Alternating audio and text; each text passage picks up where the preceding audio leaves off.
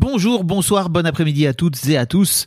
Petite nouveauté dans le podcast cette saison, je vais vous proposer chaque veille d'épisode un petit extrait qui, j'espère, vous donnera envie d'écouter l'épisode complet le lendemain. Et donc voilà, je vous laisse avec l'extrait du jour et je vous dis à demain pour l'épisode complet avec l'invité du jour.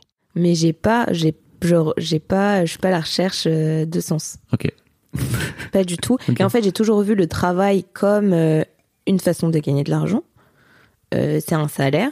Donc, euh, en conséquence, je suis aussi moins exigeante Ouais. sur les conditions de travail, par exemple. Tu bosses Je bosse comme beaucoup. une acharnée. Voilà, Ouais. je bosse beaucoup. Quand Euh, tu dis beaucoup, ça veut dire alors en ce moment ça se passe, il n'y a pas beaucoup d'activités donc ça va, mais euh, euh, ça, ça m'arrive de pas sortir avant une heure, deux heures du matin, euh, plusieurs semaines comme ça, de travailler mes week-ends. En fait, on est aussi bien payé parce que on est un peu, euh, on donne notre temps complètement. Puis un peu, il y a un côté corvéable à merci. Enfin, Oui, j'ai voilà. des amis qui ont bossé en banque et ils avaient pas, pour le coup, ils avaient pas de week-end du tout. Voilà, exactement, ça dépend impossible vraiment, de- mais Et ils bossaient effectivement jusque genre minuit. C'était vraiment. euh, ils- c'était une bonne journée. C'était- C'est une bonne journée. Ils prennent leur après-midi, quoi, quand Ouais. ils se barrent à minuit. Ouais. Ok. Et toi, tu te dis, bah, après, je comprends, tu vois, t'as 24 ans et tu te dis, ok, j'ai envie de. Tu mets toute ton énergie dans ton travail, finalement. Exactement. Et j'imagine que ton mec fait pareil? Euh, ouais. Mon, mon mec est plutôt pareil. Après, euh, et lui, il travaille en marché, donc euh, c'est pas exactement la même chose. Euh, mais lui aussi, il est très dedicated. euh, Mm. euh, on peut nous appeler à n'importe quel moment.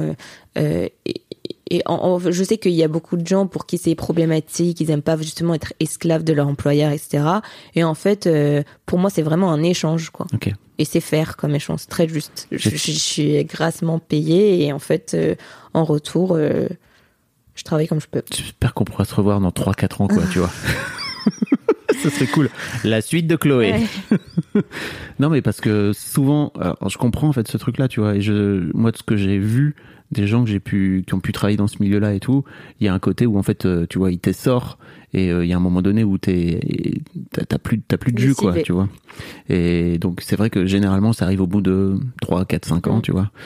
Euh, mais en même temps, Enfin, je, com- je comprends aussi l'idée de te dire, euh, je veux, euh, j'ai de l'ambition. Je, voilà, veux je suis quelqu'un de très ambitieux. Ok. Voilà. Par, par- Ok. par exemple, j'ai écouté dans un de tes podcasts, je sais plus, euh, qui travaille dans un artisanat, je crois. Ouais. Et euh, il, il avait dit à son frère, moi j'aurais un million, tu vois.